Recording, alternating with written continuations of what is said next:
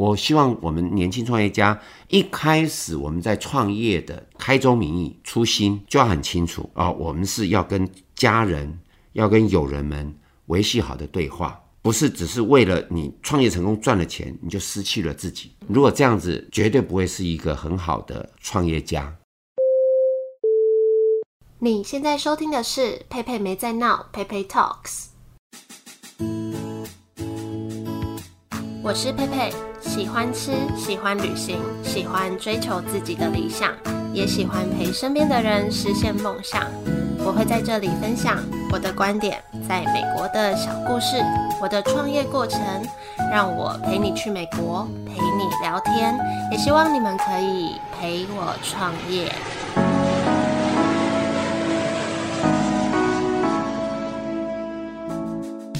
集是餐饮业品牌经营的第六集，也是最后一集。但是最后这集呢，我们比较不聊餐饮品牌经营，我想要请吴老师跟我们分享一些他觉得的创业者思维是什么，还有他觉得成功创业者的共同点是什么。因为我想应该有不少人会听这个节目，可能也是对创业有一些兴趣。那我之前在这个节目的陪你开店那系列，我都会在最后一题问店家老板。们，你的创业者思维是什么？所以在这系列的最后，我也想问吴老师这个问题，并且他会用比较深层的角度来跟我们分享。那因为这集也是吴老师在我节目的最后一集分享，所以大家如果有什么想法，都可以来跟我说，可以到我的 IG 私讯我，我都会回应。如果有想要听更多主题，或是请老师分享更多其他的内容，也都可以来跟我说，我可以跟老师做讨论。那如果想要跟老师一对一咨询品牌经营、餐饮顾问的服务，也一样可以联络我们。那我们就开始今天的分享。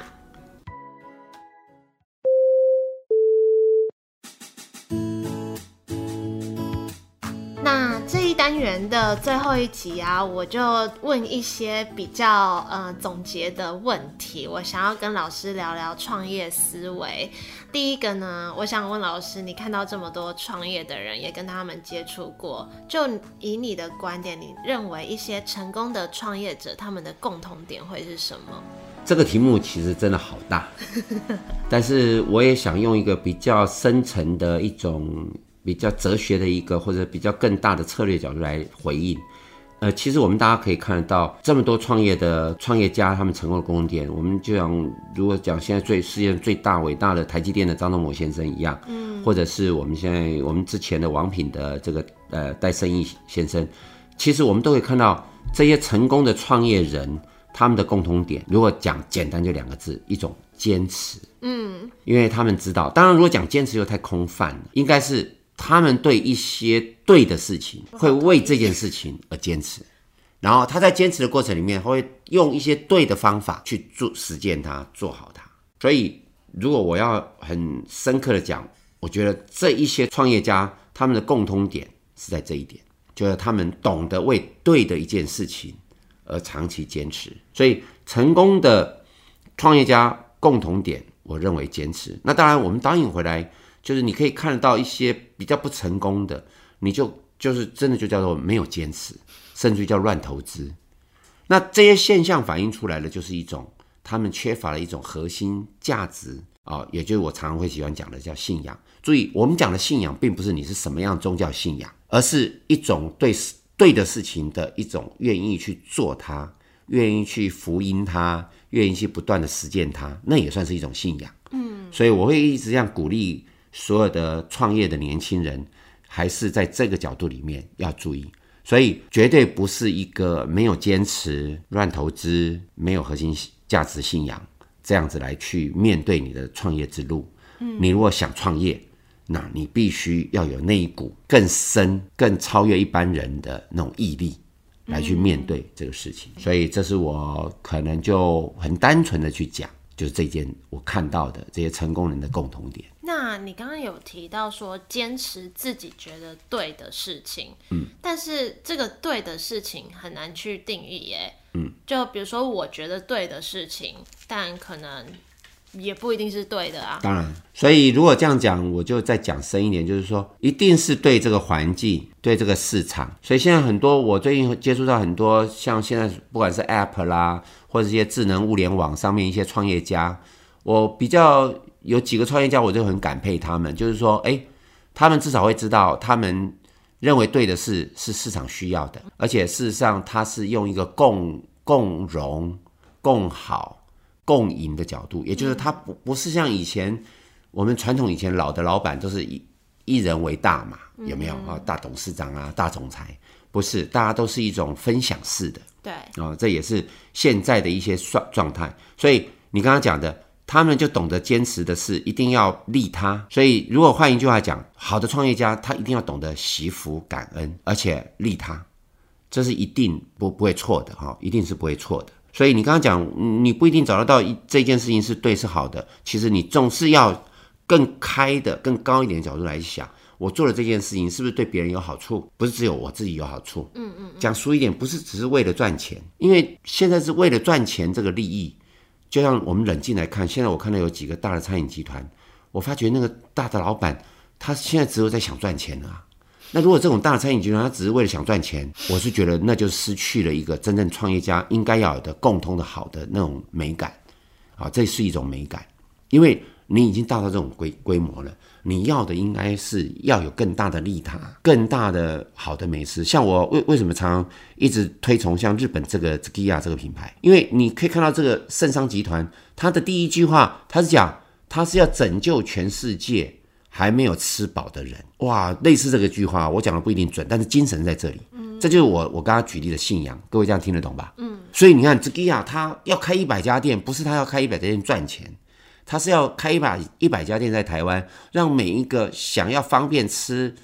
所谓的刚性需求、三餐饮食方便的人，能得到好的温饱。那因为这样，他也能赚钱。所以这这种创业家的精神就值得肯定。他绝对不是说啊、哦，这个商业模式好，这个一当探金，然后等等，不是只有这样子。嗯嗯。所以我用这样来呼应你刚刚所提的这一点。那你刚刚讲的可能都是比较已经成功、比较大的大大人物等级的人。那你应该有也有在接触一些可能比较年轻的人，你觉得他们有一些共同点是什么？特别好。那个你这个问题我要讲深一点，就是说，我觉得现在对年轻的创业人、年轻的伙伴们。我会在电话呃那个空中来给给大家做一个深度的对话了，就是说，其实创业绝对不是为创业而创业，你要先问自己，就是说，哎，我我在创业的角度里面，我真的有那样子的很大的企图，我想要创某一个什么样的事业，来做某一件事，有吗？有，那你再把它具体一点，这件事到底是什么样的一个好的成就？好的事情，你要一直不断的去这样子。呃，讲一句俗话，这也是美国以以前一个非常有名的 Stephen Covey 的一个大的，呃，一个一个大师，我奉为美国的孔老夫子一样。他常常鼓励我们要从倾听自己的声音，深刻的跟自己对话，来去思考自己在这个创业上面有没有真真实实彻底的感受到，我真的很想做这件事。是，如果没有，你就应该这个时候停住。嗯，你重新去做一个好的 employee，去帮人家完成一个好的事业，嗯，就是做一个好的专业经理人，这也没有什么不对，也就是内部创业一样。就像最近我们看到那个红海集团新的 CEO，也是待在红海几十年的一个专业经理人成功起来，他也像是另外一种内部创业的一个典范案例。嗯嗯，我想用这样子来鼓励各位。那更直言之，也就是要了解自己的才华，了解到自己的技术。为这个自己所爱所喜欢的来发挥，如果这样能来发挥，其实它就是创造一个很好的价值。那这个价值不是只有自己，那甚至于是别人都会说你这个好。当别人说你好，这个意义价值，这个创业价值才是高的，而不是只有自己说。我想这一点是我必须用一个比较深刻的对话的方式来去描绘这件事情。是好，那就继续你刚刚讲的，你会觉得在啊、呃，我们决定要创业之前，你会建议我们要做好哪些，不管是技能上的准备，或是心理上的建设？是太好了，那个已经就延续我刚刚所讲的，所谓技能上的准备，就我刚刚讲，就是说我们一定要自己知道自己喜欢做什么。是，然后才再从这个技能上面去做一些更丰富的加强，或者是扩散，甚至于广结善缘啊。因为像我们讲一句俗话，这马云他常常讲啊，他其实各种专业领域不一定是他专业啊，可是他懂得抠一群兄弟，抠一群伙伴，让这个梦做大，这也是他的技能啊。对，他是一个非常高的 leadership，很好的领导者的风范。对，啊，所以这也都是相通的，所以。我会建议年轻人们，你们在技能的准备上面，一定要顺着我刚刚所讲的一样，顺着自己的个性特质。你是一个腼腼腆内敛的人，那你应该在这样子的一个角度去，先去从你比较喜欢研究的一些专业啊、哦，研究菜单、研究技术，你把它做得深、做得好，那你去找一个更有 passion 的热情的伙伴来去补足你另外一块的不足。那在心理建设上面就更重要，就我刚刚讲的，因为也呼应刚刚前面所讲的，创业创业家最大的功点就是坚持坚毅。所以你在心理建设上面，你一定要有更高的这个信仰。那我这样讲，因年轻人一定会觉得，哎呀，好抽象，而且讲的很宗教的感觉。但是其实不是的哦，我要很深刻的跟各位讲，你们一定会认同，因为当你的心理建设是这么样高的信仰跟坚定的时候，告诉你一件好事情，什么好事情？就是说。你大概比较不容易，因为一些小的挫折，你就会动摇，你就会裹足不前，因为你把你的坚定的这个信仰跟毅力标准拉得高，因此你在面对这一些比较一般的事情或者比较一般的挫折的时候，你自然你在心理建设上面，你就会更强壮，然后你也可以更容易去面对它。好，所以在这边鼓励大家，确实就像佩如你列的这两个，就是时时你要把你自己的技能。跟你的心理信仰、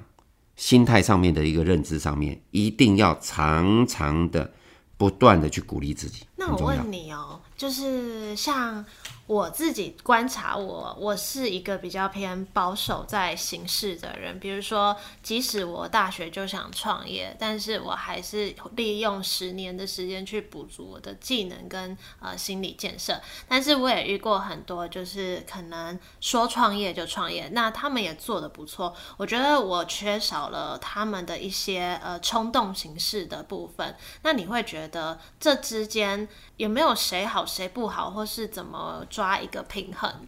好，永远都是一体两面，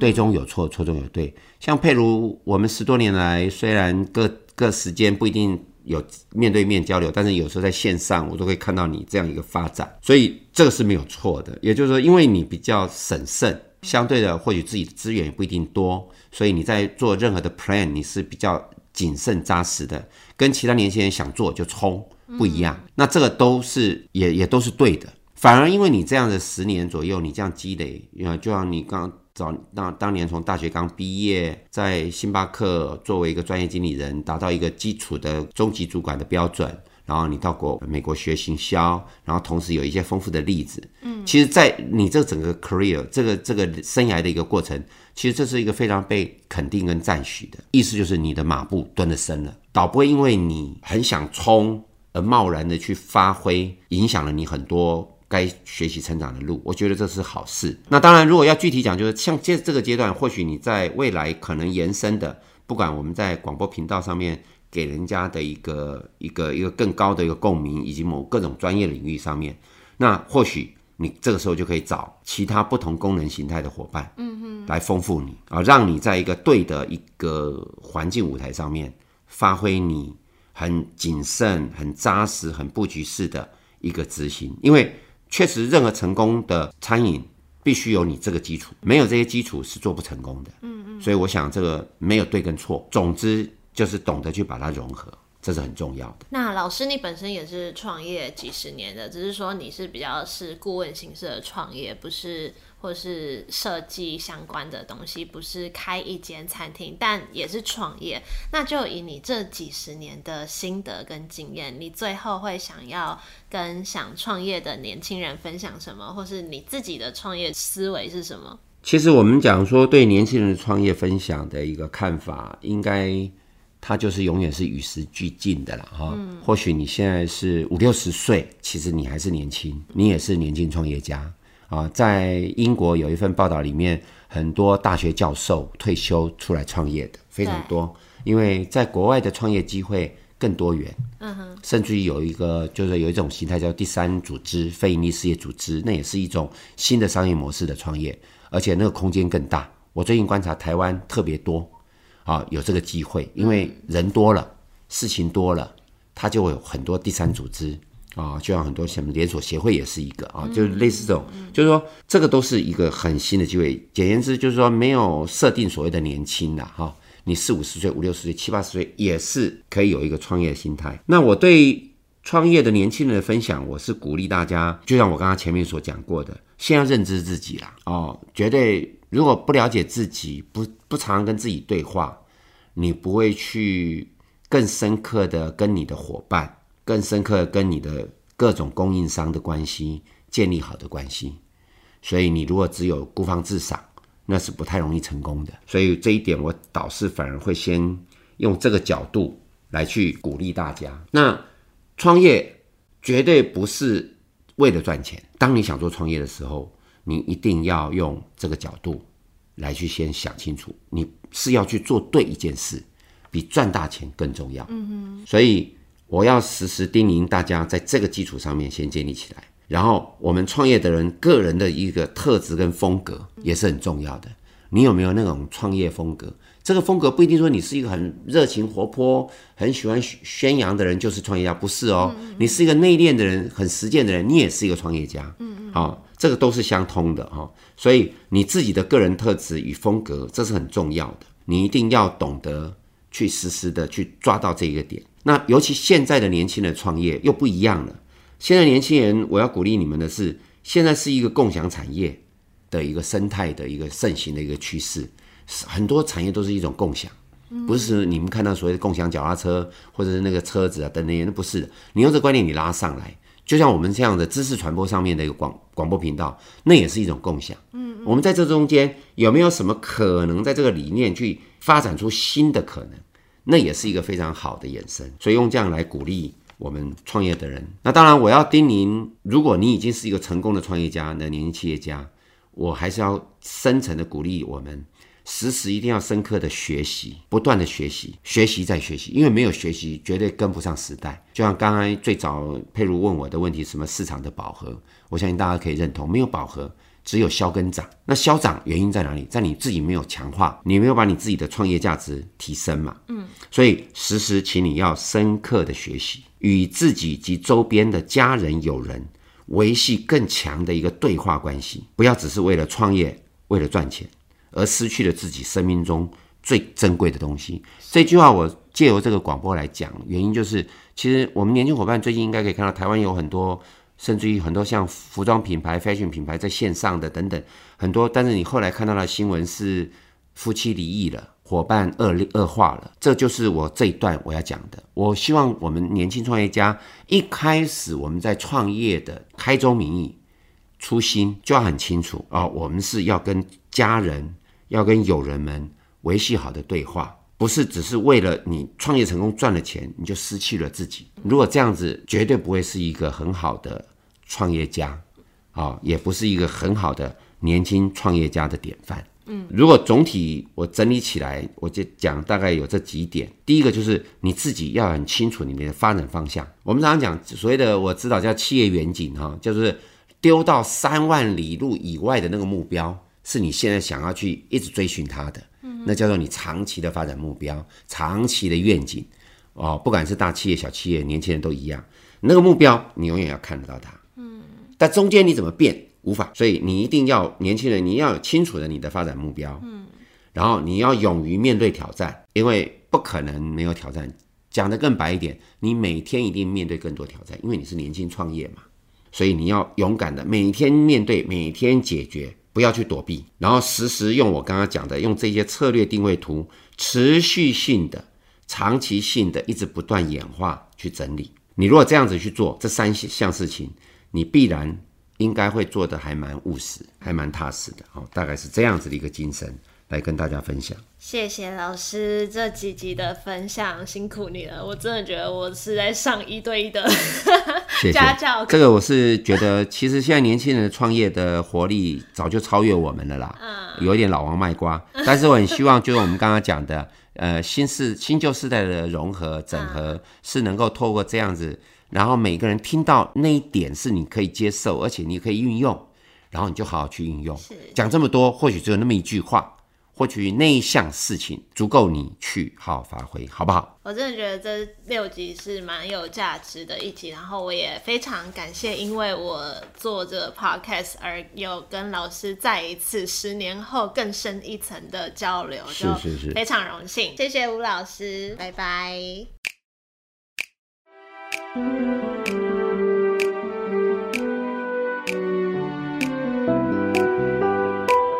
谢谢吴老师这几集的分享，我觉得这集也是听了会有一些反思。那一样的，在重点整理一些我觉得很有共鸣的内容。首先，老师说，成功创业者的共通点之一就是懂得为对的事情长期坚持，并且在过程中用对的方法。然后他说，想创业的话，要有比一般人更深的毅力。当心理建设跟信仰够高，在面对挫折时，也比较容易去面对它。那刚好，我上周吧，在另外一个节目谈话时间有去访谈到一家店，那时候老板也有跟我提到类似的观点，就是要开店的话，那个人格特质可能要有一些啊坚定啊、毅力啊这种特质，因为会遇到很多挑战，然后要一直相信，还有要够坚定才可以去克服这些。还有加上老师说的，他说创业不是为创业而创业，要先问问自己，我。真的有很大的企图心，想要做某一件事情吗？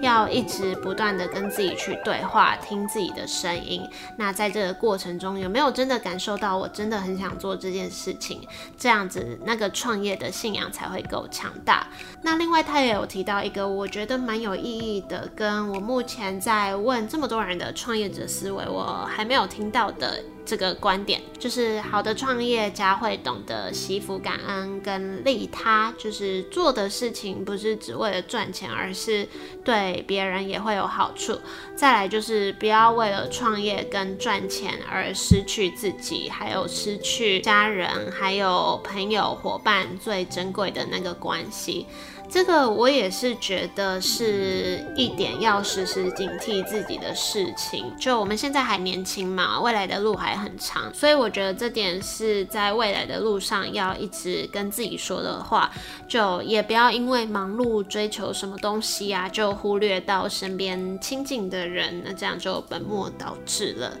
好，那今天就到这里，谢谢大家拨空收听这集节目。如果还没听前面五集的话，也很推荐你们去听完前面吴老师的分享。尤其身边如果有对餐饮品牌经营有兴趣的话，可以分享给他们，相信会有一些收获。那喜欢这个节目的话，也可以到 Apple Podcast 上面帮我打星评分，以及留言告诉我你的感想。有什么想听的内容，或是新的，也都欢迎来 IG 找我，让我知道，或可以在限时动态 tag 我，让我看到。那下周打算跟大家聊聊天，很久没有自己录音，想跟我聊什么天，也都可以在 IG 上面私讯我，或是寄信到我的 email，让我也可以在节目上跟大家互动。